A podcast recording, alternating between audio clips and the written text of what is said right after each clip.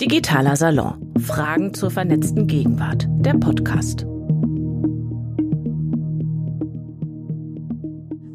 Möchte ich mit einer Pressemitteilung der Charité vom 16.01. diesen Jahres, also aus einer ganz anderen Zeit. Und die geht so. Ein Team des Deutschen Zentrums für Infektionsforschung an der Charité Universitätsmedizin Berlin hat ein Nachweisverfahren für das derzeit in China kursierende Coronavirus entwickelt. Die WHO hat das Testprotokoll jetzt als bisher ersten diagnostischen Leitfaden veröffentlicht. Verdachtsfälle können nun schnell auf das Virus untersucht werden. Das ist wie gesagt der 16.01. und es war ein Riesenglück, zumindest für Deutschland, denn der Test war in unserem Fall zu einem Zeitpunkt da, als hier überhaupt noch keine Covid-19-Infektion nachweisbar war. Der erste nachgewiesene Patient, der ließ sich erst elf Tage später testen, also am 27. Januar ist natürlich in gewisser Weise ein Spezialfall der Geschichte von wissenschaftlichen Veröffentlichungen, aber einer, der zeigt, Wissen muss zugänglich gemacht werden und zwar schnell in diesem Falle, um überhaupt sinnvoll Anwendung zu finden. Wie das geschehen soll und wie viel Markt oder wie viel Geschäft kann, darf, soll oder muss da drin stecken oder eben nicht, auch bei Open Access. Das wollen wir jetzt besprechen. Und zwar mit drei Fachfrauen, die stelle ich euch gleich vor. Aber vorneweg wie immer die Aufforderung, dass hier ist auch eine Open Access Veranstaltung. Also den leeren Stuhl mussten wir leider Corona bedingt jetzt erstmal ins Stübchen stellen. Aber es sind ja tatsächlich Gäste hier physisch vor Ort und weitere Zuschauerinnen und Zuschauer im Livestream. Also schaltet euch gerne ein.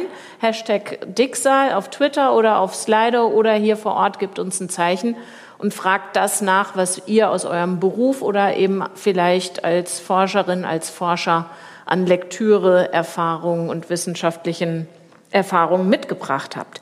So, unsere Gäste heute Abend sind Maike Neufend hier neben mir. Soziologin und Islamwissenschaftlerin, war bis gerade eben noch an der Philipps-Universität Marburg angestellt. Das äh, drückt mir ein bisschen Tränen in die Augen, weil da komme ich her. Ähm, und seit September ähm, bist du angestellt beim Open Access Büro Berlin. Das ist angesiedelt an der Universitätsbibliothek der FU und, zitiere ich mal von eurer oder deiner Website, das Open Access Büro informiert die Berliner Wissenschafts- und Kultureinrichtungen über die Kernziele der Berliner Open Access Strategie. Und ich kann euch sagen, der Strategien gibt es viele, begleitet sie bei deren Umsetzung und treibt die Vernetzung der verschiedenen Akteure voran. Und vorher, Maike, warst du Herausgeberin der Open Access Zeitschrift Middle East Topics and Arguments. Also verspreche ich mir von dir, dass du uns einiges sagen kannst zum Thema Publizieren allgemein, Gutachterverfahren vielleicht im Speziellen. Dann möchte ich Cori Antonia Makroth begrüßen. Ähm, leider äh, ein bisschen distanziert. Äh, wir drei konnten schon mal ein Vorgespräch führen. Du kommst erst jetzt ins kalte Wasser. Herzlich willkommen. Seit, 2000, seit 2015 Cheflektorin bei Springer VS, also bei dem Verlagszweig, der sich mit sozialwissenschaftlichen oder soziologischen Arbeiten beschäftigt. Ich habe mal geguckt, was eure aktuellen Neuerscheinungen sind.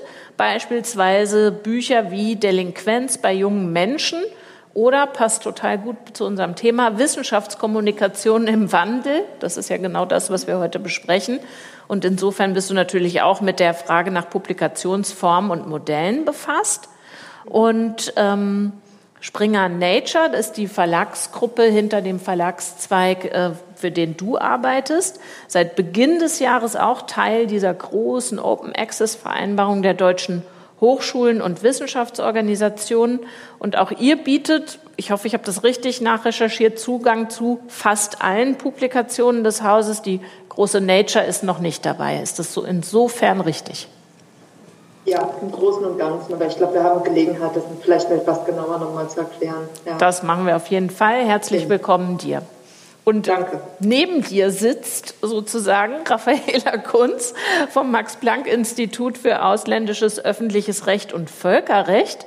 Und die leitet seit dem vergangenen Jahr das DFG geförderte Projekt, langer Titel, ich muss ihn lesen, Wissenschaftsblogs als Infrastruktur für digitale Publikationen und Wissenschaftskommunikation, Doppelpunkt, Ausbau des Modellprojekts Völkerrechtsblock. Und der genannte Völkerrechtsblock ist einer, den du auch als Co-Chefredakteurin verantwortest. Herzlich willkommen auch dir. Das heißt ja, Raffaela, du betreibst einerseits dein Fach inhaltlich, Rechtswissenschaft, Schwerpunkt Völkerrecht, damit hat sich deine Dissertation befasst und gleichzeitig arbeitest du an oder auf der Metaebene, also an der Frage, wie veröffentlichen wir das, wie vernetzen wir das, also Form und Inhalt gleichzeitig. Ist das üblich 2020 in der Wissenschaftsbranche oder waren das nicht bislang doch eher getrennte Professionen? Ja, bitte mit Mikro, dann haben alle was davon. Klappt das? Ja. ja. Nee, ich würde tatsächlich sagen, das ist nicht unbedingt üblich. Und der Völkerrechtsblock ist tatsächlich auch so ein bisschen aus der Not heraus entstanden. Und zwar sind wir in der Völkerrechtswissenschaft so ein bisschen in einer besonderen Position. Normalerweise, ich bin Juristin und normalerweise sind natürlich juristische Teilgebiete eher national ausgerichtet. Ne? Strafrecht und so ist nationales Recht. Und Völkerrecht ist eben per Definition eben was Internationales. Wir, beschäftigen uns mit, mit Recht, das irgendwie die ganze Welt betrifft. Und uns erschien das, als wir diesen Block gegründet haben, fast ein bisschen absurd, dass die Strukturen, wie sie eben existieren, einfach sehr viele Menschen ausschließen vom Diskurs und dass der Diskurs eben ganz oft einer ist, der von ganz wenigen geführt wird und auch nur ganz wenigen zugänglich ist. Mhm. Und da, genau, ich war nicht dabei bei der Gründung, ich bin dann ein Jahr später dazu gekommen, aber das war so ein bisschen die, die Gründungsidee, dass man eben dieses Medium Internet, das so eine breite Öffentlichkeit verspricht, dass man das wirklich nutzt und mhm. sagt, wir machen wir führen Diskussionen, die irgendwie allen zugänglich sind. Mhm. Genau. Also ihr versucht den Brückenschlag sozusagen. Ganz genau. Und ich glaube, die Kollegen in der Technik würden sich ein Loch in den Bauch freuen, wenn du das Mikro vielleicht so müh dichter vor den Mund nimmst, dann müssen die weniger nachsteuern. Und bei Kopfbewegungen, also ihr bitte denkt jetzt nicht, ihr müsst angedübelt hier sitzen, aber bei Kopfbewegungen das Mikro mitführen wäre bestimmt auch super, sonst kriegen die Kollegen und Kolleginnen Muskelkater in den Fingern. Ähm, du hast uns vor der Veranstaltung geschrieben, also wir geben euch immer so Halbsätze, um mal zu hören, wo ihr steht und bitten euch, die zu ergänzen. Du hast uns geschrieben, dass im heutigen wissenschaftlichen Publikationswesen etwas fundamental falsch läuft, und zwar auf Kosten der SteuerzahlerInnen und des Zugangs zum öffentlichen Gutwissen. Was ist denn faul im Staat der Akademia, den ihr ja alle hier irgendwie repräsentiert?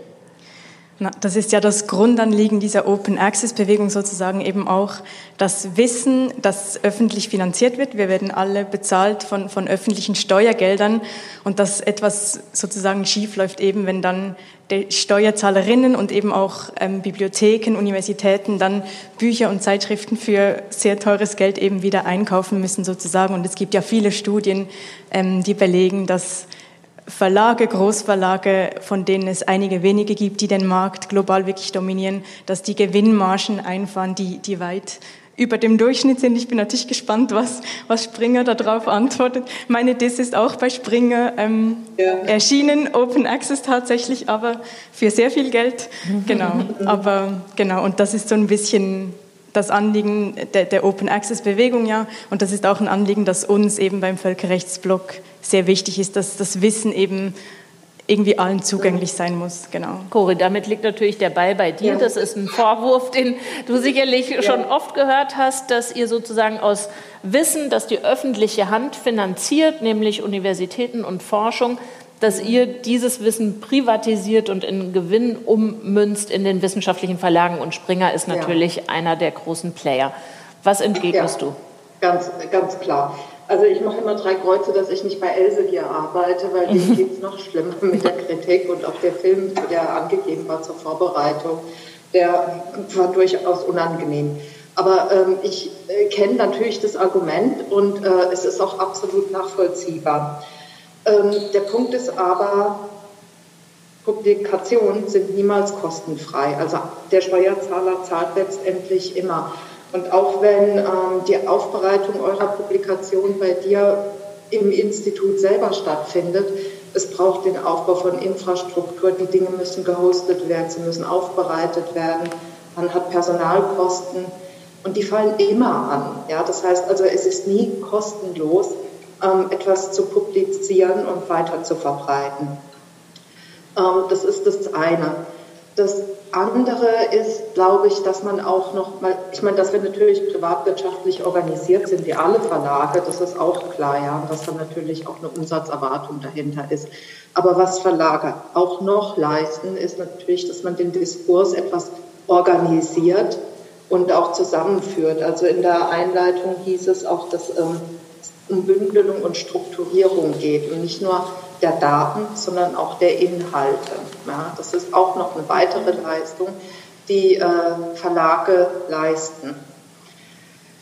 Der dritte Punkt ist, ja, ich, ich weiß, das ist immer so ein bisschen, ähm, ja, ein bisschen komisch, wenn man das als großer Verlag sagt, aber ich, die wirtschaftliche Unabhängigkeit oder Eigenverantwortung, die sichert ja auch letztendlich eine Unabhängigkeit von Geldgebern oder von staatlichen Institutionen, die möglicherweise auch Einfluss nehmen können auf das, was publikationswürdig ist und nicht. Also ich, Gender Studies in Ungarn ist zum Beispiel so ein Beispiel dafür, dass man natürlich in unliebsamen Publikationen oder Fachbereichen sehr schnell irgendwie das Licht ausdrehen kann, wenn einem das nicht mehr passt. Also das vielleicht jetzt mal nur als mhm. äh, Input und mhm. Richtung, wo man vielleicht weiter diskutieren mhm. kann. Also du sagst, um es nochmal äh, zusammenzufassen, wir bringen ja jede Menge Leistung im Aufbereiten mhm. und im Zugänglichmachen der mhm. Texte, auch in dem, was heute dann immer so landläufig Kuration genannt wird. Also ihr äh, beauftragt ja zum Beispiel Handbücher, Lehrbücher, also schöpft insofern auch Wissen oder, oder ähm, schiebt es an. Aber trotzdem will ich dann jetzt vielleicht doch nochmal mit der Brechstange ran. Ähm, eins, was ich, ein schönes Wort, das ich ganz oft gelesen habe im Zusammenhang mit euch und den anderen genannten Verlagen, ist Oligopol. Vertrittst du hier äh, ein Oligopol? Also habt ihr zu viel Marktmacht bei Springer? So viel weiß ich nicht. Also ich denke, das wird sich jetzt erweisen. Also ähm, wir haben sehr viel Marktmacht. Wir haben das auch im Open Access Bereich. Wir sind da richtig, richtig groß auch. Ja. Also ähm, auch was Bücher anbelangt, Zeitschriften und Deal ist ja jetzt erstmal nur für den deutschsprachigen Bereich. Ähm, aber ich glaube, man überschätzt oder Springer oder man unterschätzt dann tatsächlich auch diese Marktdynamik weil ähm, die Autoren Autorinnen können nach wie vor frei entscheiden, wo sie publizieren. Und wir merken das mittlerweile auch, ähm, dass da unheimlich viel Bewegung auch reinkommt und dass da andere Verlage, gerade in Deutschland, eine, Rolle spielen, äh, die durchaus gut unterwegs sind. Ja, mhm. klar. Mhm. Also deswegen Oligopol glaube ich nicht. Also Raffaela zuckt schon, aber ich würde natürlich gerne äh, äh, Maike auch noch mal reinholen ins Gespräch. Würdest du Cori äh, zustimmen? Nö, Springer und Co. haben nicht so viel Marktmacht. Das, äh, jeder kann ja frei entscheiden, wo er, wo sie publiziert. Ähm, jein. Also ein entschiedenes Jein. ähm, auf der einen Seite natürlich ist es ein Großverlag. Also ich glaube, darüber brauchen wir nicht diskutieren. Es gibt äh, äh, einige Großverlage, eben nicht nur Springer. Ähm, ich glaube, interessant, vielleicht sprechen wir noch mal über das Deal-Projekt zum Beispiel, ähm, was ja auf jeden Fall dafür sorgen wird, an vielen Stellen in Deutschland, dass mehr Open Access da sein wird. Ähm, aber auch da gab es natürlich von unterschiedlichen Seiten Kritik, wie sichern wir die Vielfalt der Publikationen? Ich glaube, das ist, das ist eine dieser Fragen, die vielleicht auch äh, du angesprochen hast dass es da eben auch Investitionen braucht, um kleine Verlage zu schützen, um die zu fördern, um Projekte zu fördern, vielleicht innovativ sind, aber eben nicht dieses, äh, diesen Markt auf ihrer Seite haben. Und ich glaube, das muss irgendwie in einem Gleichgewicht ähm, passieren. Bevor wir darauf kommen, würde ich aber gerne mit dir auch noch mal einen Schritt zurücktreten und dich fragen, was machst du eigentlich beim Open Access Büro mit? Wer wendet sich an euch, an dich? Wen berätst du?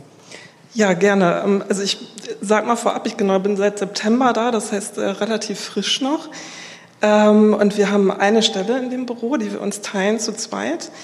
Ähm, das Büro selber ist 2015 gegründet worden im Zuge der Open Access Strategie Berlin, weil Berlin sich überlegt hat, eben auch zentrale Landeseinrichtungen zu finanzieren, wie unser Büro das sozusagen die Umsetzung dieser Strategie in Berlin koordinieren soll. Und dazu gehört unter anderem die letzten Jahre, ähm, ich glaube, eine der größten Arbeiten war eben tatsächlich die Beratung ähm, der Hochschulen und Universitäten ähm, auf dem Weg, diese Strategie umzusetzen. Das heißt zum Beispiel Open Access Beauftragte oder Ansprechpartner an den Unis ähm, zu fördern, dass die einberufen werden, ähm, zu gucken, wie einzelne Punkte der Strategie, wie Veröffentlichungszahlen Open Access umgesetzt werden können, Repositorien gegründet werden können Und wir koordinieren sozusagen Arbeitsgruppen mit diesen Leuten, ähm, Fachhochschulen und Universitäten und beraten. Und wie muss ich mir das vorstellen? Also ich meine, in Berlin gibt es ja eine Ungleichzeitigkeit von allem. Dann stelle ich mir vor, bei dieser Hochschullandschaft hier in der Stadt, äh, dass ihr da auf sehr unterschiedliche Kenntnisstände trifft. Oder täuscht dann mein Eindruck? Ja, aber ich glaube tatsächlich, seit 2015 hat sich so viel getan, dass fast alle jetzt Open Access Beauftragte haben. Ähm, die Publikationszahlen sind ja 10 Prozent gestiegen, ich glaube von 2016 bis 2018.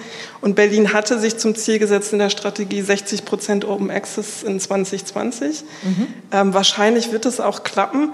Das heißt, es wird immer mehr Open Access Jahr für Jahr. Und das ähm, ist gar nicht so divers an Meinungen, wie man sich das vorstellt, weil eigentlich im Großen und Breiten alle das wollen. Die Frage ist nur, wie es dann konkret umgesetzt werden kann. Mhm.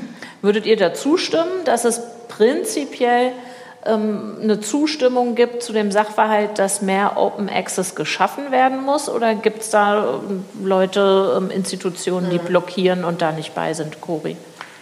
Äh, nee, also wir, ich, also Springer ist ja gut dabei bei Open Access Publikationen. Ja. Ich habe jetzt in der Vorbereitung für heute auch äh, gelesen, im Mai äh, ja, das tausendste Open Access Buch publiziert.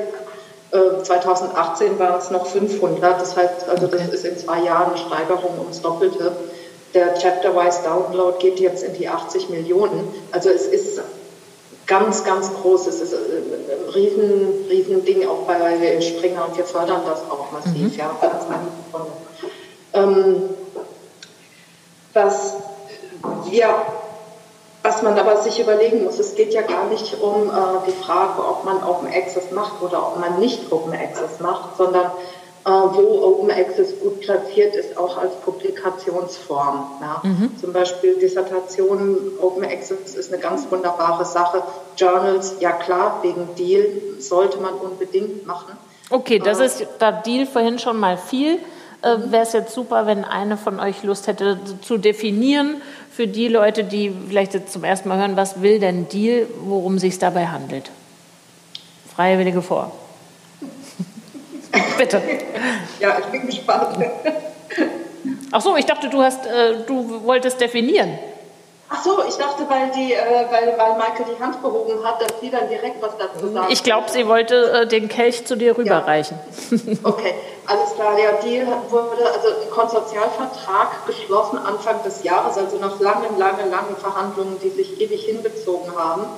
Ähm, und bedeutet eben, dass die ähm, APCs, also die Article Processing Charges, äh, die anfallen, übernommen werden, wenn der Autor, die Autorin einer der dealfähigen Institutionen anbelangt und wenn es sich um einen dealfähigen Artikel handelt. Da wurde auch lange darüber diskutiert, was denn dealfähig ist. Rezensionen sind es noch zum Glück. Äh, ansonsten müssen das halt Originalbeiträge sein. Dann geht es in ein Peer-Review-Verfahren und wenn mhm. dann irgendwie alles geprüft ist und okay ist, dann werden die äh, Artikel eben Open Access publiziert. Okay, da stecken jetzt für mich ähm, zwei Aspekte drin, die möchte ich mal gerne auseinanderklamüsern. Zum einen würde ich, ja vielleicht ein bisschen laienhaft, weil nicht Teil eures akademischen Betriebes, nochmal versuchen, eine volkstümliche Definition von Deal zu geben. Für mich, also jetzt quasi in Fraktur bedeutete das, vorher bezahlten die Bibliotheken, die Institutionen dafür, ähm, eure Journals und Zeitschriften übernehmen zu können. Jetzt wird sozusagen vor Veröffentlichung gezahlt. Also es fließt weiterhin Geld für die Arbeit, die geleistet wird, aber sie wird an einer anderen äh, Stelle wird sozusagen bezahlt. Äh, es gibt andere, die zahlen, nämlich die Forschungseinrichtungen, die Netzwerke und Institutionen. Genau. Insofern, äh, Raffaela, ist wahrscheinlich der Titel unserer Veranstaltung heute Abend ein bisschen überschwänglich, oder? Also die Paywall fällt ja. nicht, sie wird äh, hier weggenommen und da wieder aufgebaut.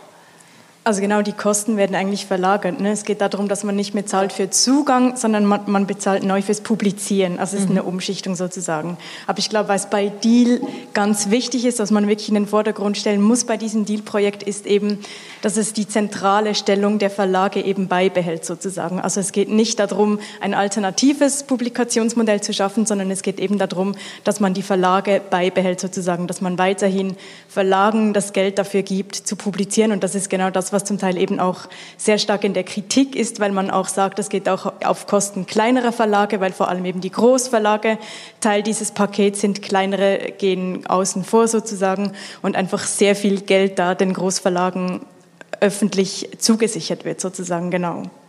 Jetzt äh, hoffe ich, ihr seid alle, die ihr uns seht im Stream oder von der Terrasse draußen, hinreichend verwirrt, um vielleicht erste Fragen zu formulieren weil euch ja jetzt hier doch äh, vielleicht ein paar Begriffe um die Ohren fliegen, die ihr so gar nicht vermutet hättet in der Debatte.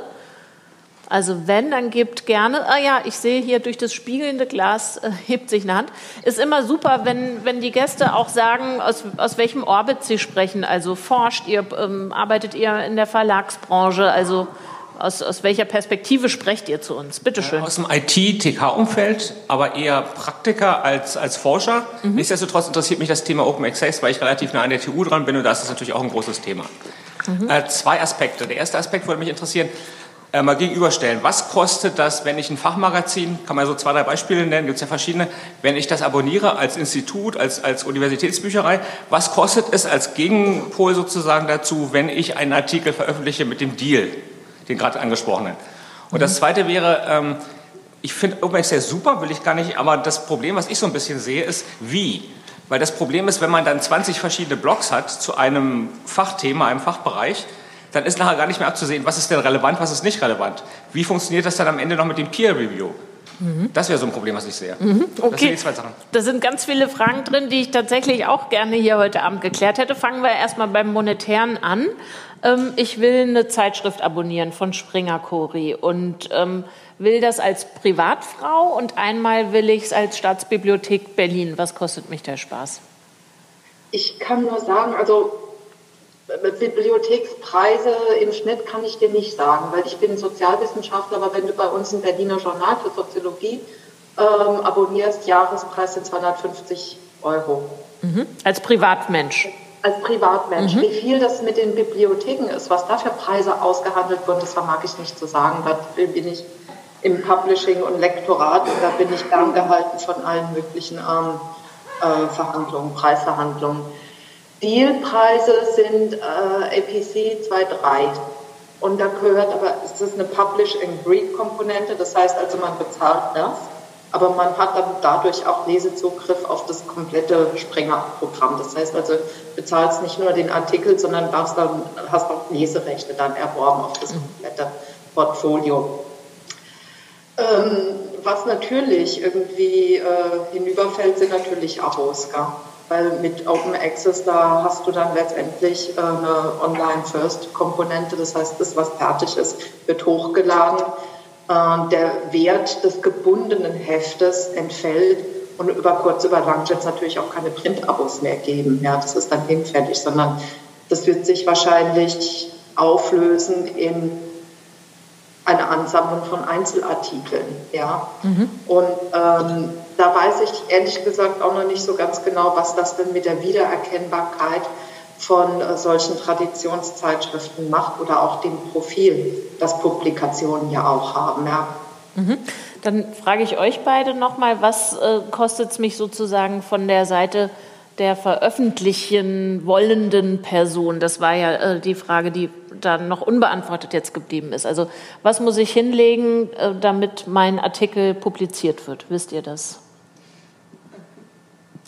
Also ich habe tatsächlich neulich einen Artikel Open Access publiziert und ein Buch und ich kann sagen, wir sprechen in beiden Fällen von mehreren tausend Euros.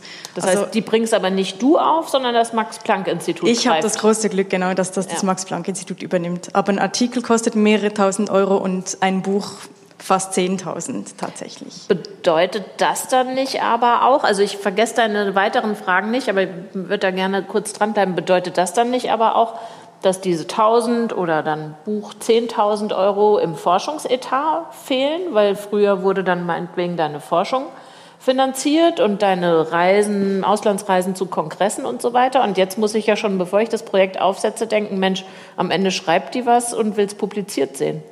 Nee, tatsächlich ist eben die Idee auch hinter Deal, dass man das Geld, das jetzt schon da ist, sozusagen eben umschichtet. Also das, und das genügend, man geht davon aus, dass eigentlich genügend Geld in dem System drin ist sozusagen und dass die Idee ist, dass man das verlagert. Allerdings ist das Problem dabei, dass eben in der Übergangsphase jetzt, das ist dieses berühmte Stichwort Double Dipping, eben auch mit Deal ähm, also die, die, Idee ist, dass es längerfristig günstiger werden soll sogar, also das Publizieren günstiger werden soll, weil ja eben auch die Printkosten und so weiter wegfallen. Aber jetzt während einer Übergangszeit wird es eben nicht günstiger, vielleicht wird es sogar noch ein bisschen teurer, weil eben quasi doppelt bezahlt werden muss. Das ist dieses, dieses Stichwort Double Dipping. Genau, und es gibt aber jetzt auch eine größere Allianz, die heißt auch Allianz Fair Open Access, was eben genau darum geht, dass diese Preisstrukturen noch genauer in den Blick genommen werden und wo es darum geht, dass man sagt, ein Artikel kann eigentlich nicht mehr als um die 1000 Euro kosten. Also da gibt's so gewisse ähm, objektive Zahlen, die da ins Spiel gebracht werden, wo man sagt, das ist das, was verlangt werden kann, was, was es kostet, eben einen Artikel zu publizieren und eben nicht 4.000, 5.000 Euro. Mhm. Die andere Frage oder den anderen Teil der Frage, Maike, würde ich dir gern weitergeben, nämlich die Frage nach der Zersplitterung und Zerfaserung des Wissens. Also wenn ich jetzt nicht weiß, ich äh, hier, was hat denn Springer äh, an neuer soziologischer Forschung, dann äh, muss ich mich ja totsurfen im Netz äh, und gucken, wer publiziert denn dazu. Aber dann muss ich wiederum noch mal gucken, wie relevant ist denn das überhaupt, was der oder die publiziert. Äh, was sagt ihr denn, wenn ihr dann im Büro Menschen beratet zu dieser Frage oder zu diesem Aspekt? Ähm, gerne. Ich wollte nur ganz kurz noch was zu der Bitte. Frage. Will ich nicht abwürgen. Nur um das vielleicht abzuschließen. Es gibt äh, in Deutschland auch Publikationsfonds. Das heißt, das sind tatsächlich andere Töpfe, aus denen Open Access bezahlt wird. Das sind nicht die Töpfe, die Forschung bezahlen. Mhm. Ähm, und diese Töpfe werden gefüllt von der DFG. Das heißt, man beantragt die. Und das soll sozusagen die Umwandlung zu Open Access unterstützen. Ähm, ob das jetzt zu viel ist oder nicht, ist natürlich genau die Diskussion. Äh, muss ein Artikel 2700 Euro kosten, wie der Dealvertrag, glaube ich, mit Wiley abgeschlossen wurde? Ist das ein angemessener Preis? Das ist eine andere Frage, aber es sind auf jeden Fall unterschiedliche Finanztöpfe, wollte ich noch mal erwähnen, ähm, weil es das ja auch alles vor Deal schon gab. Also man konnte ja auch vor Deal seine Artikel Open Access schon veröffentlichen gegen diese APCs. Ähm, zu der Verfaserung, ja, das ist eine gute Frage. Ähm, ich glaube, dass das tatsächlich äh, grundsätzlich sehr am Wandel ist. Ähm, und ich glaube, dass es äh, bei der Frage, weil es geht ja im Grunde genommen um Qualitätssicherung, äh, Prozesse der, des Qualitätsstandards. Wie können wir überhaupt feststellen, was ist gute Wissenschaft? Ähm, und es hat sich so in den letzten Jahrzehnten etwas herausgestellt. Ähm, zum Beispiel bei Journals spricht man von einem Impact-Faktor. Ähm, das bedeutet letztendlich aber auch nur, dass es Journals sind, die sehr gut auf dem Markt stehen und durch ihren Marktanteil einfach die Artikel, die sie veröffentlichen, auch verbreiten. Und das ist, glaube ich, etwas, was mit der Open Access Bewegung eben stark kritisiert wird und was auch überholt ist. Ähm, zum Beispiel hat Plan S, die Strategie, die die Coalition S äh, herausgegeben euch gesagt, hat. Es gibt viele solche Worte und Abkürzungen. Viele Strategien, genau. Ähm, da sitzen viele internationale Förderprogramme drin in dieser Koalition äh, die eben auch eine Strategie herausgegeben hat. Und die sprechen zum Beispiel unter anderem von den äh, Article-Level-Metrics. Das bedeutet, es geht nicht mehr darum, welchen Ruf dieses Journal selbst an sich hat sozusagen, sondern wer liest den Artikel, der veröffentlicht wird. Und indem etwas Open Access veröffentlicht wird, ist es viel einfacher auffindbar. Das heißt, Leute, die wirklich Interesse daran haben, ähm, dieser Artikel durch seine Qualität überzeugt, zitiert wird, kann auch gefunden werden und erhält damit sozusagen auch ein Prestige. Ähm, Zudem gibt es sowas wie Fachrepositorien zum Beispiel, in denen zu jeden Fachbereichen auch diese Artikel äh, abgelegt werden und auch äh, sozusagen gesucht werden können, thematisch unter Titeln, unter Autor und so weiter und so fort. Das heißt, aber wenn, wenn ich jetzt keinen Dunst habe ne, und einfach heute Abend beschließe, ich, werd, ich studiere das gar nicht, aber ich will mal gucken, was wirft denn die soziologische Forschung unter Corona gerade raus? und setze mich hin und äh, nehme die Suchmaschine meines geringsten Misstrauens, finde ich all das, was du mir gerade genannt hast? Oder muss ich nicht eben doch gerade an der äh, Universität äh, studieren, um zu schnallen, da gibt's das, das und das. Gehst du dahin, guckst du dir das an? Ähm, ja, ich glaube, um die Suchmaschine unseres Vertrauens wirklich zu verstehen, sollte man sich wahrscheinlich damit auseinandergesetzt haben und vielleicht nicht unbedingt die ersten ähm, Dinge, die da auftauchen, immer verfolgen, sondern vielleicht ein bisschen tiefer reingehen. Das stimmt.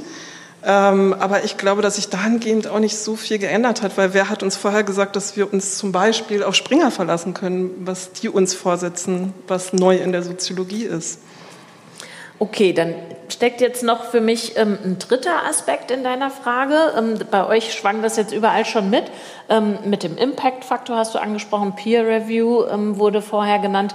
Tatsächlich würde ich das gern noch mal beleuchten, weil die Reputation, die eine Wissenschaftlerin, ein Wissenschaftler haben möchte, speist sich unter anderem daraus, dass ähm, ihr beispielsweise, Cori bei Springer, äh, einen Artikel, den ich auf, eingereicht habe, ähm, euch anschaut, euch überlegt, äh, wer könnte den begutachten, wer ist auf einem ähnlichen Feld unterwegs und das dann weiterreicht. Und dann geht es ein paar Mal hin und her, wird bearbeitet und äh, kommt unter Umständen nicht so raus, wie ich es reingegeben habe. Vielleicht wird es mir nochmal zurückgereicht mit, hier schau dir das nochmal an, kannst du das ja. nochmal nachprüfen. Ist dieses ja. Verfahren eins zu eins übertragbar in Open Access? Ich würde mal vermuten, das ja. Erst recht, also es wird sich verstärken. Also das, was du geschildert hast, das ist bei den Zeitschriften, wobei ähm, wir keine Reviews beauftragen, sondern das machen die Zeitschriftenredaktionen ja. selber. Ja. Mhm. Das ist, äh, da hat sich der Verlag auch irgendwo rauszuhalten. Das ist nicht unser, unser Geschäft. Das sollten wir nicht tun. Es hat sich jetzt aber herausgestellt, dass ähm, ähm, in, in, in, wenn man ein Funding beantragt, ähm, zum Beispiel beim Schweizer Nationalfonds oder beim FEF, also beim österreichischen Pendant, ähm, dass die auch die Open Access Förderung nur dann gewähren, wenn die, Bücher, wenn die Bücher gereviewt sind. Das ist etwas, was man im deutschsprachigen Buchbereich eigentlich nicht macht. Das heißt, da entscheiden die Lektoren und Lektorinnen über die Annahme eines Buches.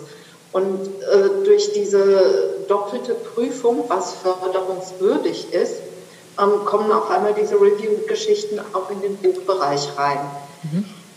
Ich kann es auch verstehen, es geht um einen Haufen Geld und dann möchte man auch sicher gehen als Funder, dass die, dass die Sachen auch wirklich gut sind, die da äh, gefördert werden. Ich befürchte nur, dass sich diese, naja, dass, äh, diese Nachteile, die man ja auch im, im Zusammenhang mit Review schon beobachten konnte, dass sich die dann noch weiter verstärken. Also dass sich dann auch im Buchbereich diese Reputationsökonomik breit macht. Ähm, äh, Lass mich das kurz verstehen. Das klingt für mich so, als ob du nicht der größte Fan des Verfahrens bist. Ähm, doch, aber man muss, es, man, muss die, man muss sich vorher über die möglichen Folgen im Klaren sein. Ja? Was wäre das? Also, Review ist es sowas, also bei, bei Zeitschriften-Reviews, ähm, es führt längerfristig auch zu einem Streamlining, zu einem inhaltlichen. Ich weiß es zum Beispiel bei uns Soziologen, also so groß ist die Community nicht. Die Reviewerinnen wissen im Prinzip auch manchmal schon, wer die Autorinnen sind und dann werden dann da auch schon irgendwelche äh, Grabenkämpfe und solche Konflikte werden dort auch mit ausgetragen. Mhm. Ja. Ähm, ich fürchte, ja, und das ist eine Gefahr, also es geht nicht darum, ob ich Fan bin oder nicht Fan bin, ähm, durch die Reviews auf einmal Entscheidungen gefällt werden, die, also die, die darüber entscheiden, welches Buch Open Access publiziert wird, mehr Aufmerksamkeit erregt als ein Buch, das dann nicht Open Access ist, aber vielleicht irgendwie von der Thematik her irgendwie edgy ist, aber halt dann nicht so häufig gelesen wird oder vielleicht auch einfach besser ist. Und das ist eine leichte Verzerrung in den Chancen, die Themen oder auch neuen Themen dann eingeräumt werden, die ich äh, durchaus kritisch diskutieren wollte. Mhm. Und ihr beide, Raffaela, Maike? Also ich kann da ähm, vielleicht aus meinem Fachbereich, äh, also den Nah- und Mitteloststudien, ähm, vielleicht ein Beispiel nennen, wo ich äh, Corrie recht geben muss. Also ähm, gerade Zeitschriften zum Beispiel, die einzelne Artikel freischalten lassen, in dem viel Geld bezahlt wird, um APCs ähm, zu bezahlen, was sich vielleicht die anderen Autoren des, desselben Ausgabe dieser Zeitschrift nicht leisten können, ähm, haben natürlich eine ganz andere Aufmerksamkeit. Und das kann Sachen aus dem Ungleich, also aus dem Gleichgewicht bringen. Ähm, in dem Fall handelt es sich zum Beispiel um eine, um eine ähm, um eine Ausgabe, in der es um die Politik in der Türkei ging. Und der einzige Artikel, der freigeschaltet wurde, war ein Autor, der sehr AKP-nah ähm, mhm. publiziert hat. Ähm, das sind spannende und problematische Fragen, auf jeden Fall. Ähm, ich würde deswegen natürlich immer dafür plädieren, dass alles Open Access ist, ähm, um diese, sozusagen, dieses Ungleichgewicht ähm, auszugleichen. Dann gehen wir vielleicht nochmal mit Raffaella in den äh, Blog. Äh, wie seid ihr da verfahren? Also wie habt ihr entschieden, wer da was publizieren darf?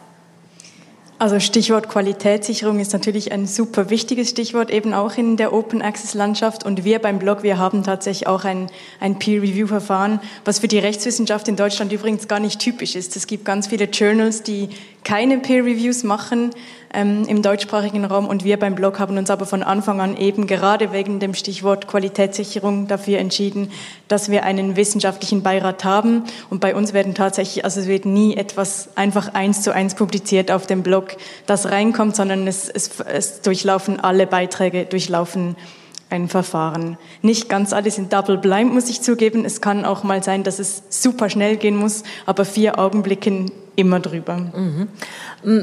Möchtest du was ergänzen? Ich, ich würde ganz äh, gern was zu der Diskussion über die Frage von Qualitätssicherung noch ergänzen. Ähm, ich habe selber ja auch ein Journal herausgegeben und wir haben versucht, das Open Review einzuführen. Das was? Entschuldigung? Das Open Review. Ja. Also heißt? auch ein Teil sozusagen der Open Access Bewegung oder Open Science Bewegung in dem Sinne. Das bedeutet, dass eben die Reviewer nicht mehr double blind sind, sondern dass man sich kennt und damit natürlich auf der einen Seite die Probleme, die du angesprochen hast, ausgeräumt werden. Man kennt sich sowieso, gerade wenn es kleine Fachcommunities sind, äh, was in meiner Community in der Islamwissenschaft definitiv der Fall ist. Das heißt, man kann auch direkt namentlich miteinander sprechen. Und die Idee dahinter ist natürlich, dass es eine Demokratisierung dieses Qualitätsstandards fördern soll. Ähm, in unserer Fachcommunity war es sehr schwer, das zu verkaufen. Die Leute haben Angst davor, ihre Kritik öffentlich zu nennen. Äh, was wir dann gemacht haben, ist das Open by Choice einzuführen, als sozusagen ersten Schritt eine Öffnung anzubieten. Das heißt, äh, als Autor und auch als Reviewer durfte man auswählen, ob man namentlich sich nennen möchte oder nicht. Mhm. Ähm, aber genau, das ist sozusagen eine der Open Science Ideen, auch den Review-Prozess. Also sozusagen so ein gestuftes Verfahren. Aber trotzdem ähm, könnte ich doch, äh, wenn ich deinen Artikel, ich sag mal, niedervoten will, mhm dann sage ich eben nicht, dass ich als Katja Weber den Scheiße finde, aber schreibe trotzdem der Herausgeberin, ich finde den Scheiße. Also diese, ähm, diese Problematiken, sind, Problematiken sind doch damit dann nicht getilgt, oder? Ähm, man wird das dann unter dem Klarnamen schreiben und dann wird man es wahrscheinlich ein bisschen freundlicher sagen. aber, die Diskussion ich kann ja natürlich eine Kritik ähm, auch so formulieren, dass sie trotzdem vernichtend ist, ohne dass ich Scheiße sage. Also das könnte ja sein, dass ich da mein Mütchen kühle, weil ich mit dir irgendeinen Zwist habe habe und es hat mit deiner wissenschaftlichen Arbeit nichts zu tun. Genau, im besten Falle schauen aber nicht nur ich als Herausgeber oder Editor dieses, äh, dieser Ausgabe eines Journals drauf, sondern eine Community. Und damit ähm, hat das Ganze dann ein anderes Level von äh, Offenheit und Diskussionspotenzial. Also wenn du dann sozusagen den Autoren fertig machst, wird es wahrscheinlich andere Leute geben, die sagen, aber ja, warte mal, eigentlich ist es doch ziemlich gut, was da gemacht wurde, mhm. lass uns drüber reden. Und das ist sozusagen ähm, das Ziel eigentlich dieser, dieser Öffnung oder Transparenz, dieser Qualitätssicherung. Jetzt waren wir, glaube ich, schon an einigen neuralgischen Punkten und ich könnte mir vorstellen, dass es dazu Fragen gibt oder dass vielleicht äh, aus dem Stream noch eine Frage rausgepurzelt ist, also aus den Leuten, die uns dort folgen. So, jetzt so, wir dich. Jetzt kann man mich hören. Ja. Ähm, und zwar schreibt uns Thomas Hartmann bei Twitter. Realitätscheck. Die meisten Kleinverlage sind langfristig nicht wettbewerbsfähig, zeigt eine aktuelle Studie der HTWK. Also haben sie überhaupt Bedeutung? Ich habe jetzt geguckt, diese Studie ist ähm, vor ein paar Tagen rausgekommen mit dem Titel Verschlafen deutsche Kleinverlage die Digitalisierung. Und bei Slido hat uns auch noch eine Frage erreicht.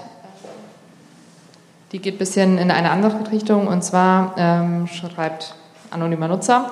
Hallo, mein Eindruck ist, dass die illegalen Angebote oft viel besser und schneller funktionieren, als meine Uni-BIP es leisten kann. Gerade bei abseitigen Journals. Es scheint ziemlich viel in den Untergrund zu wandern. Stimmt ihr überein? Okay, also machen wir es chronologisch in der Reihenfolge der Frage. Verschlafen die Kleinverlage die Digitalisierung? Ich weiß nicht, wer von euch dreien sich bemüßigt fühlt zu antworten. Raffaela, bitte. Ja, ist ganz spannend. Ich habe neulich äh, auch einen Vortrag gehalten zum Thema Open Access und da kam die Frage aus dem Publikum, ob es Verlage heute denn überhaupt noch brauche. Man könne mit dem Internet heute ja jetzt sowieso alles quasi ähm, publizieren. Wieso braucht das Verlage überhaupt noch? Das fand ich ganz interessant, aber ich würde durchaus zustimmen, dass Verlage... Äh, nee, aber Verlage erfüllen trotzdem eine wichtige Funktion, genau. Ähm, ja, und ob kleine Verlage äh, die Digitalisierung verpassen, kann ich so nicht beantworten, ehrlich gesagt. Deal ist aber genau, steht ja unter der Kritik eben, weil es kleine Verlage außen vor lässt. Das würde in die Richtung gehen. Vielleicht noch ein anderes Stichwort. Es gibt ja auch Publikationsplattformen, die ohne Verlage funktionieren. Stichwort Scholar-led und eben verlagsunabhängige Projekte, wie das eben genau der Blog ist, den ich leite, Völkerrechtsblog. Und es gibt auch ganz viele Zeitschriften inzwischen, die eben aus der Fachgemeinschaft heraus entstehen sozusagen und über Internet laufen und die eben gar nicht mehr über Verlage laufen sozusagen. Ich würde den, die erste Frage gerne noch mal vertiefen, vielleicht mit Cori, wenn, wenn du äh, antworten magst. Also die erste Frage war ja, verschlafen deutsche Kleinverlage die Digitalisierung?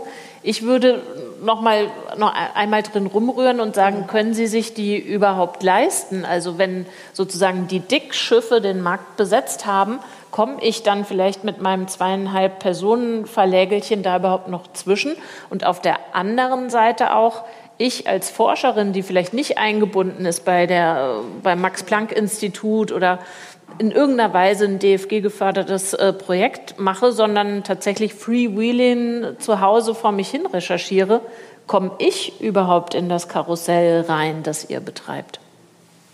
Ja, also äh, erstmal vielleicht mit zweieinhalb Leuten in der Küche wird es schwierig im Wissenschaftsbereich, ja. Aber bei mittelständischen Verlagen, ich glaube, die verschlafen gar nichts. Und wir sind hier mitten gerade in einer echten Transformation.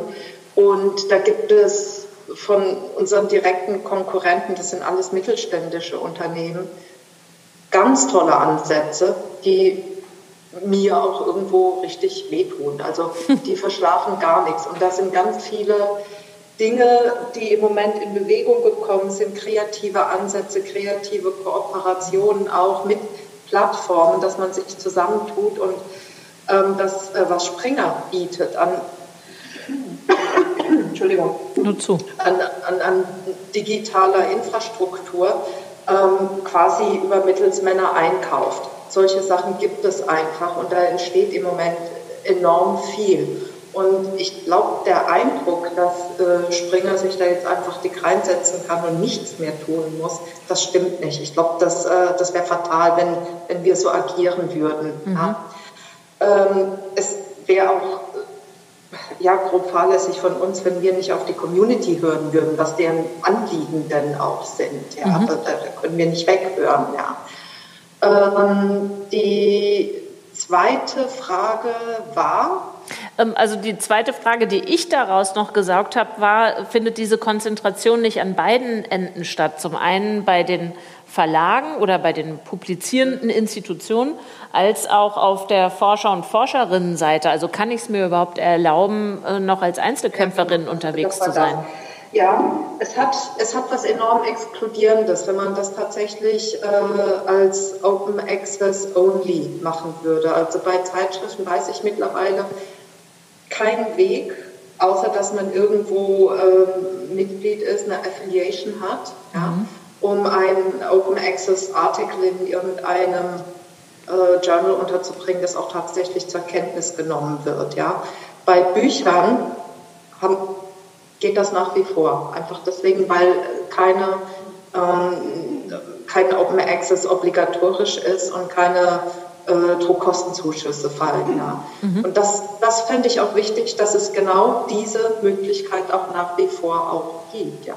Weil wenn das alles erstmal kostenbewährt ist, der Zugang zu Publikationswegen, dann würde das irgendwie erst recht durchökonomisiert werden. Mhm. Ich habe aber den Blick von Maike zu mir vorhin so gedeutet, als würde sie dir gerne widersprechen. Ja, genau. Ich würde dir gerne an einer Stelle widersprechen. Und zwar ähm, gibt es bei Open Access, ähm, das sind jetzt auch wieder so Begriffe, aber wir sprechen da von Gold und Grün Open Access. Ja, wir, wir haben leider ähm, versäumt, euch ein Glossar anzufertigen. Wir hätten noch mal so ein kleines Handout machen können. Dann könntet ihr jetzt blättern Gold und Green genau. und Platinum. Aber nur um zu erwähnen, es gibt auch die Möglichkeit, Open Access zu publizieren, ohne dass es was kostet für die Autoren ja. und auch keine APCs. Ich denke, bei eurem Blog ist es wahrscheinlich ähnlich. Bei unserem Journal ist es auch so gewesen. Mhm. Das Ganze ist dann eben oft, was du auch schon erwähnt hast, unter der Scholar-Led-Bewegung. Aber das ist nicht, äh, finde ich, nicht bedeutungslos, sondern ziemlich bedeutungsvoll ähm, und von hoher Qualität. Ähm, äh, und vielleicht, um nochmal auf die erste Frage einzugehen, wenn nur das, was wettbewerbsfähig ist, existiert, dann leben wir in einer sehr traurigen Welt. Also ähm, ich glaube, ne, ob kleine Verlage wettbewerbsfähig sind oder sich, natürlich sind nicht alle so wettbewerbsfähig wie Springer, ähm, aber genau darum geht es ja, zu schauen, welche unterstützen, unterstützenden Mechanismen man haben kann, um auch kleine Projekte oder auch ja. eben Non-Profit-Verlage zu unterstützen, weil diesen Unterschied haben wir auch noch nicht gezogen zwischen kommerziellen Verlagen wie Springer oder Not-for-Profit-Projekten. Ich fürchte mit Blick auf die Uhr, dass wir da heute auch nicht mehr hinkommen. Es gab ja noch eine zweite Frage, die Natascha vorgetragen hatte von einem anonymen Nutzer, ähm, der sagt, finde ich nicht sowieso das, was ich suche, keine Ahnung, in irgendwelchen Piraterie-Geschichten im Netz, als an den Universitäten. Und tatsächlich gibt es ja die entsprechenden mehr oder minder weißen oder grau bis tiefgrauen Angebote. Was würdet ihr sagen oder was würdest du sagen, Raffaela, welche Relevanz haben die? Brauche ich überhaupt noch einen Intermediär oder muss ich mir so ein bisschen Suchgeschick drauf schaffen und dann habe ich das Zeug sowieso, bevor irgendjemand von euch das publiziert hat? Also ich glaube, diese Geschichten sind tatsächlich super wichtig, aber tatsächlich, ich habe mich da auch mal ein bisschen durchgeklickt und die Sachen, die ich brauchte, gerade jetzt auch in der Corona-Zeit, habe ich zumindest nicht gefunden da drauf. Und das betrifft vielleicht überdurchschnittlich auch Bücher, die eben dann doch nicht auf diesen Plattformen drauf sind.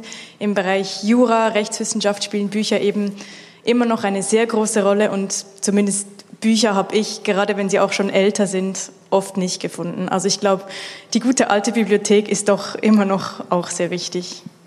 Was wären eure Antworten darauf, Cori? Guckst du zum Beispiel mal äh, in den dunklen Ecken des Netzes, ob dir da eine Autorin oder ein Autor begegnet wurde, denkst, die, die holen wir mal ins Rampenlicht?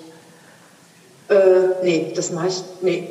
Ich, also du meinst als Akquise-Instrument sogar nutzen? Mhm. Nein, äh, auf die Idee bin ich noch nicht gekommen. Vielleicht wäre das eine ganz gute Idee. Aber ich halte, also ich, ich finde das nicht okay. Es ist, es ist letztendlich mhm. illegal und irgendwie ist das auch so ein bisschen Double Standard, weil äh, auch unsere Autorinnen, die sind immer, legen sehr viel Wert darauf, dass ihre Urheberrechte auch äh, gewahrt werden, dass sie ähm, ja irgendwie, dass, dass ihr Copyright auch geachtet wird. Und dann finde ich das einfach nicht okay, dass diese Leistung in irgendwelchen illegalen Netzen allen zur Verfügung steht und niemand mehr drauf aufpassen kann, ob da jetzt irgendwelche, was mit den Inhalten auch passiert. Ja. Also das, äh, äh, das sehe ich ausgesprochen kritisch. Außerdem die Leistungen, die da drin stecken, einen Artikel ähm, zu schreiben, das Wissen zu generieren, den zu distribuieren oder auch einfach nur so aufzubereiten, dass er überhaupt lesbar ist im Netz. Das sind alles Leistungen, die man auch honorieren muss. Also in der Vorbereitung war ja auch die Frage, wenn man, was macht man, wenn man auf eine Bezahlschranke stößt?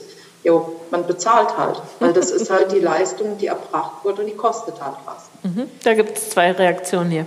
Ja, ich glaube, genau, viele dieser Plattformen sind ja genau eben auch entstanden in, in ärmeren Ländern. Es ist nun mal einfach so, dass es viele Länder gibt, Institutionen, die können sich diese Preise schlicht und einfach nicht leisten. Und da, ich meine, die sind auch aus der Not geboren, ne? Jo, das ist absolut richtig. Aber Sci-Hub ist halt ja aus der Not geboren, aber es hat natürlich auch andere Nutzer. Ja. Maike, du wolltest, glaube ich, auch noch was ergänzen zu dem Strang. Ja, es ist eine ziemlich äh, schwierige Diskussion auf jeden Fall und ich äh, kenne genug Leute, die es nutzen, weil sie keinen anderen Zugang haben und die das sehr, sehr, sehr wertschätzen, die auch nur deswegen ihre Abschlüsse an den Universitäten schaffen, ja. aufgrund solcher Webseiten. Deswegen, es hat einen sehr großen Wert.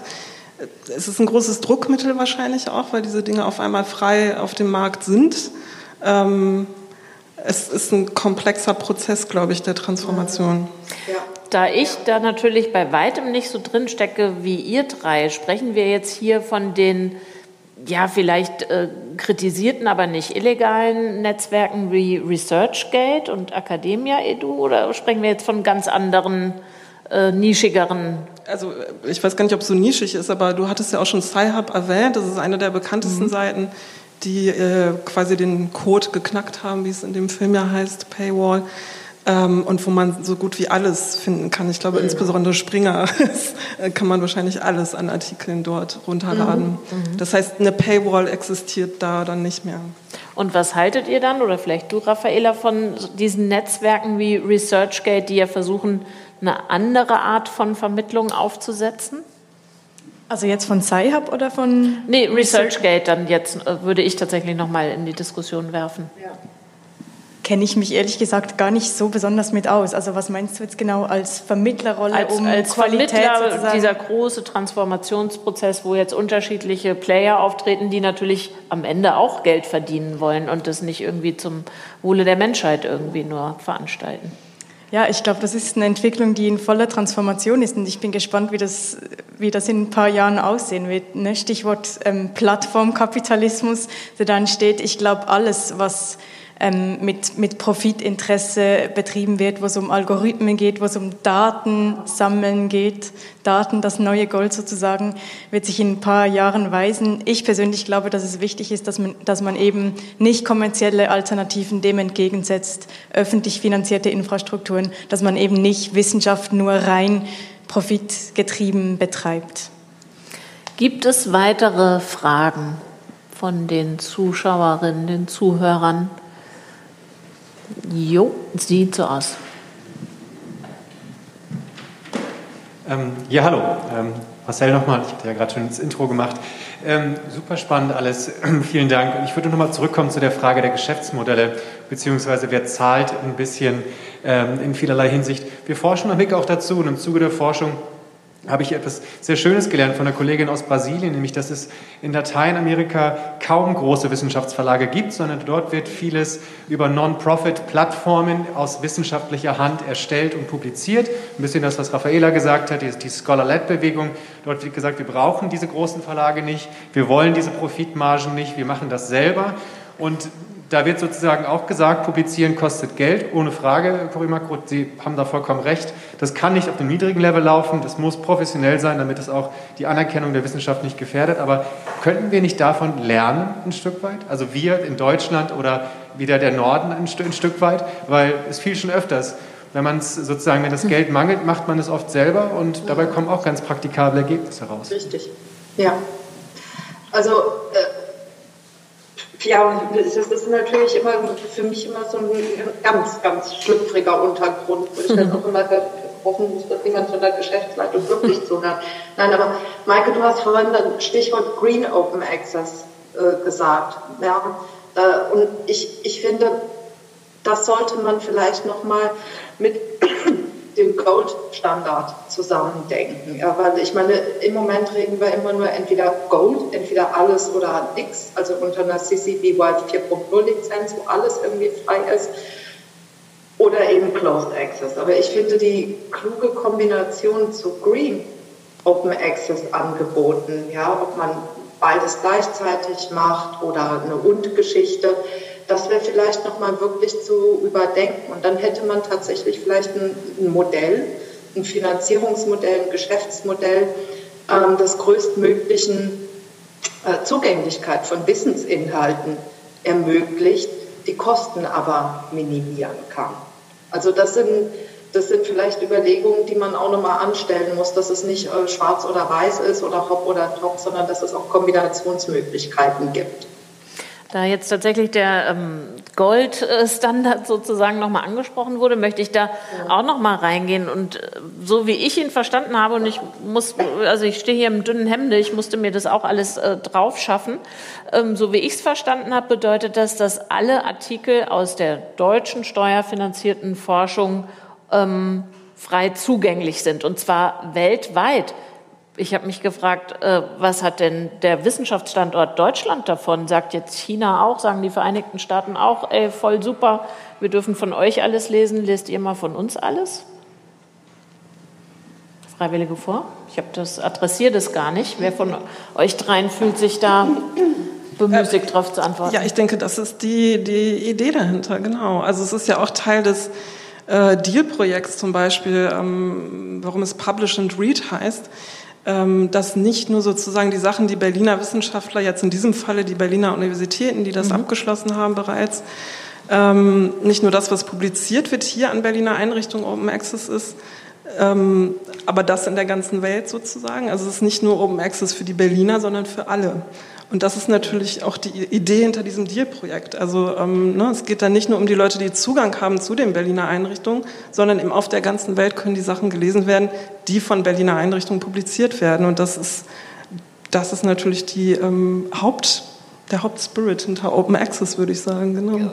Vielleicht bin ich da äh, dann doch zu sehr Pessimistin, aber wenn ich mir die Auseinandersetzungen angucke, ähm, was weltweiten Handel und Warenströme betrifft, frage ich mich, ist die Welt des Wissens und der Wissenschaft davon ausgenommen? Also wird jetzt, ähm, werden jetzt chinesische Labore sagen, hier, guck mal, äh, klickst du da drauf, dann weißt du alles, was bei uns beforscht wird. Wir stellen das alles online oder sehe ich das zu schwarz? Na gut, es ist ja die Idee von Forschung sozusagen und von Wissenschaft, dass eine Öffentlichkeit da ist. Forschung ist keine Forschung ohne Öffentlichkeit sozusagen. Ne? Und so gesehen ist es für Forschende von Vorteil, wenn sie breit gelesen und breit rezipiert werden. Je mehr Öffentlichkeit eigentlich desto besser. Und das ist für viele Forschende ja auch die Motivation, Open Access zu publizieren, weil ihre Sichtbarkeit damit dann steigt.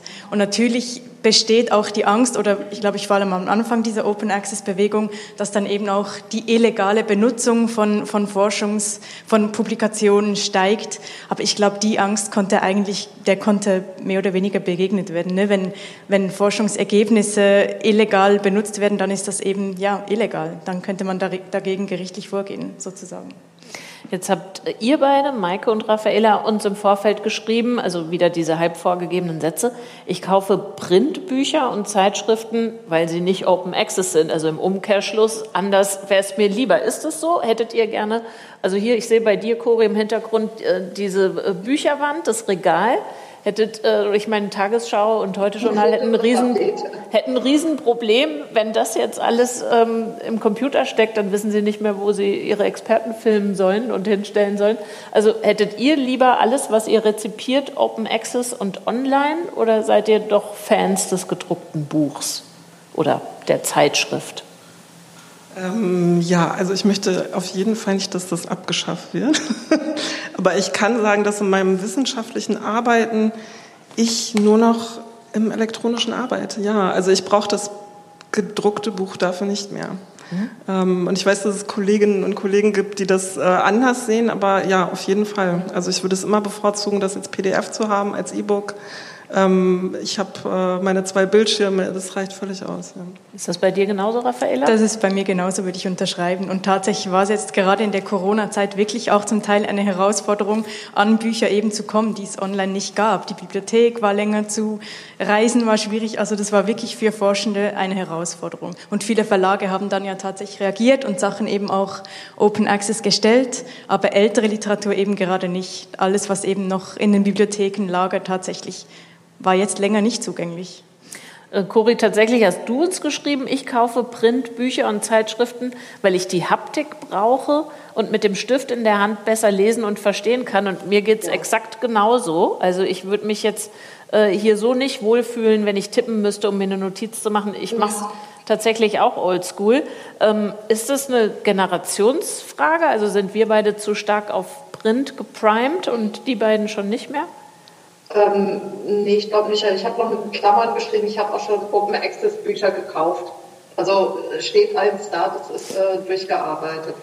Aber ich glaube nicht, dass das jetzt wirklich nur eine Altersfrage ist. Also ich sehe das bei uns zum Beispiel bei der Nutzung von den Lehrbüchern. Ja, die sind auf Springer Link. Das ist, da kann man als Bibliotheksnutzer, Studentin sich die Lehrbücher runterladen für und so. Also so ein, so ein Open Access im, im geschlossenen Bereich, im Springer-Bereich, okay. Aber die Printbücher verkaufen sich nach wie vor enorm gut. Und eigentlich war meine Erwartung mit Anfang 20, reicht den Studierenden äh, das Print im ist nicht so. Ja. Mhm. Die kaufen die Papierausgabe tatsächlich noch. Und dann habe ich eine Studie gelesen, also Umfrage, ähm, von den, also von 83 Prozent von den befragten Autorinnen, die schon mal Open Access publiziert haben, legen Wert auf das Print. Also die wollen auch nach wie vor, dass eine Printausgabe parallel erscheint. Von Leuten, die noch niemals Open Access publiziert haben, sind es 86 Prozent, die mhm. halt auf ähm, eine, eine Printausgabe Wert legen. Und das finde ich wirklich äh, beachtlich. Das hätte ich auch nicht erwartet, dass diese Zahl dann doch so hoch ist und das Print noch so einen hohen, hohen Stellenwert hat für einen Autor, eine Autorin. Aber dann nochmal global gefragt, ist das, könnte ich mir vorstellen, ein typisch deutsches äh, Phänomen? Oder ist das global tatsächlich auch so, dass, dass wir die Materie haben wollen und das Ding zum ins Regal stellen? Das, das kann ich schwer beurteilen, weil ich nicht weiß, wie, wie die Wissenskulturen in anderen Ländern ist. Äh, nur was, glaube ich, der Fall ist, bei Open Access, ein Buch hat weniger technische Hemmschwellen. Also ein Buch kann man sich in der Bibliothek einfach ausleihen. Das gibt es auch, wenn der Strom ausfällt oder wenn ich eben kein technisches Gerät zur Verfügung habe, mit dem ich die überhaupt imstande bin, dieses Buch auch zu lesen. Ja? Also es war jetzt auch in der Corona-Zeit das Thema Homeschooling und technische Exklusion. Wer kann denn überhaupt an den tollen digitalen äh, Angeboten partizipieren? Ja? Und also ich würde diese, ich habe es vorhin schon mal versucht, aber ich glaube, ich würde diese Diskussion über Open Access lieber auf die Frage nach Zugängen und Accessibility zuspitzen, weil um die geht es ja, nämlich dass die Leute, die es betrifft, Zugang haben, möglichst barrierefrei, möglichst kostenlos bis kostengünstig zu den Inhalten, die sie wissen müssen. Ja? Und ich weiß auch nicht, ob wirklich jeder alles wissen können muss, was überhaupt geforscht wird. Also ich habe von einem Buch von zur Stringtheorie habe ich nichts. Das, das muss nicht Open Access sein. Und ich glaube, es geht vielen anderen aus. Also ich würde lieber über Zugänglichkeit sprechen. Okay, dann kommen wir leider nicht mehr zu. Natürlich nochmal ein fettes Stichwort Barrierefreiheit oder wer hat überhaupt die Zugänge? Das lasse ich jetzt einfach hier so offen stehen. Ich würde euch zum Schluss allen dreien gern eine Frage stellen. Wir beamen uns mal 30 Jahre nach vorne ins Jahr 2050.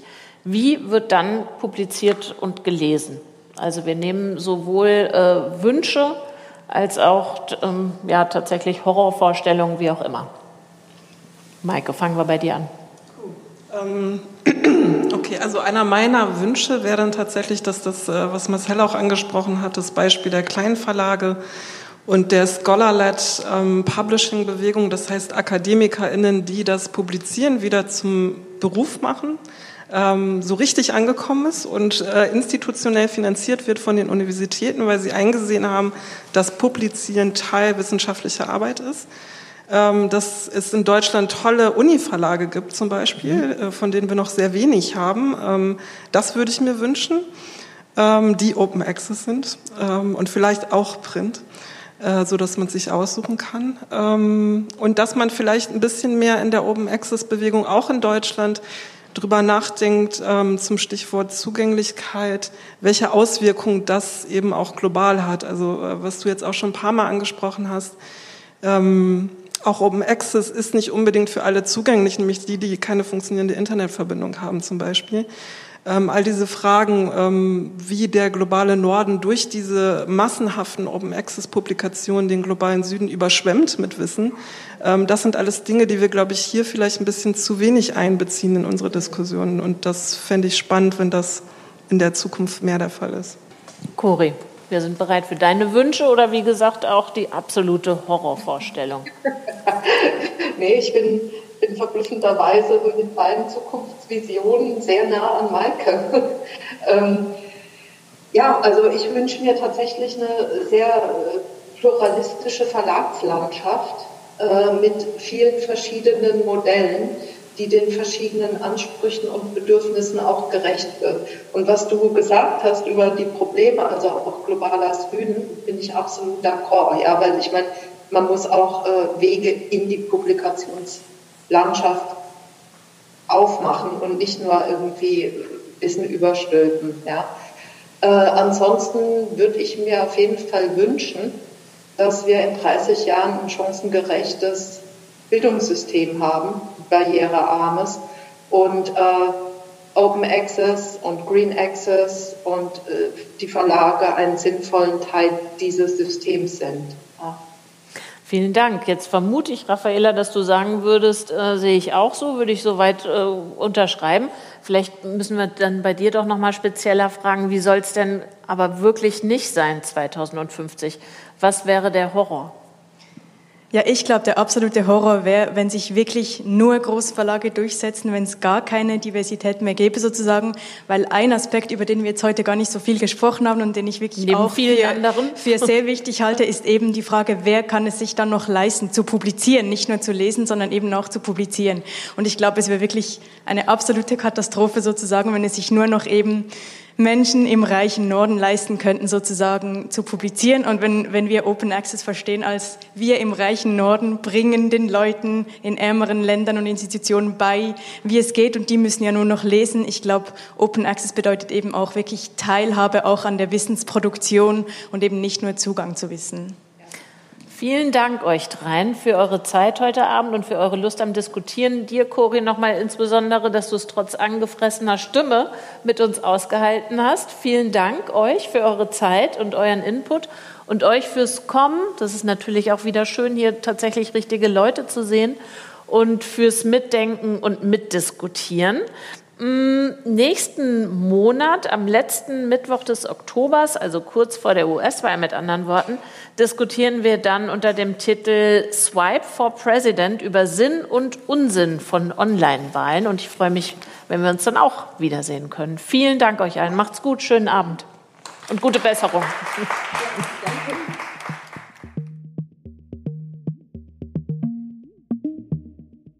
Der digitale Salon ist eine Produktion des Alexander von Humboldt Instituts für Internet und Gesellschaft und der Kooperative Berlin.